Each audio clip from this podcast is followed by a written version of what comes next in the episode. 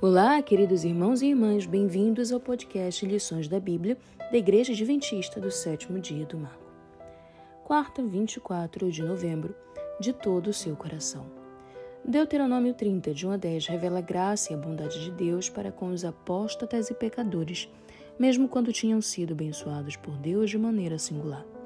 Pois que grande nação há que tenha deuses tão chegados a si como o Senhor, nosso Deus, todas as vezes que o invocamos?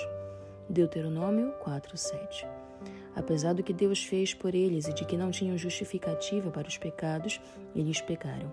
Será que podemos nos identificar com isso?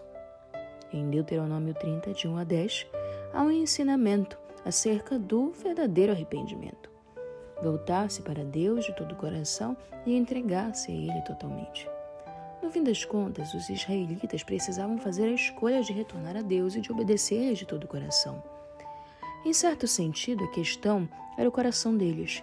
Se o coração fosse justo diante de Deus, as ações também seriam. Ou seja, o povo seria obediente. Foi por isso que receberam a promessa maravilhosa de que, se voltassem para o Senhor sinceramente, Ele trabalharia neles e lhes circuncidaria o coração.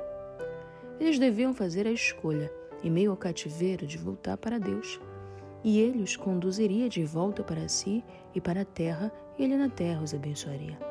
Parte da bênção é que ele trabalharia neles para mudar-lhes o coração ainda mais em sua direção, de modo que amassem o Senhor, seu Deus, de todo o seu coração e de toda a sua alma, para que pudessem viver.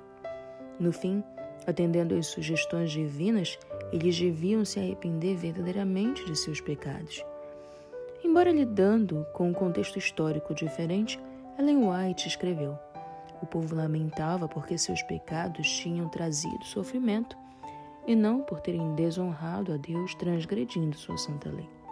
O verdadeiro arrependimento é mais que tristeza pelo pecado, é uma decidida renúncia ao mal. Essa é uma verdade que podemos ver em Deuteronômio 30, de 1 a 10.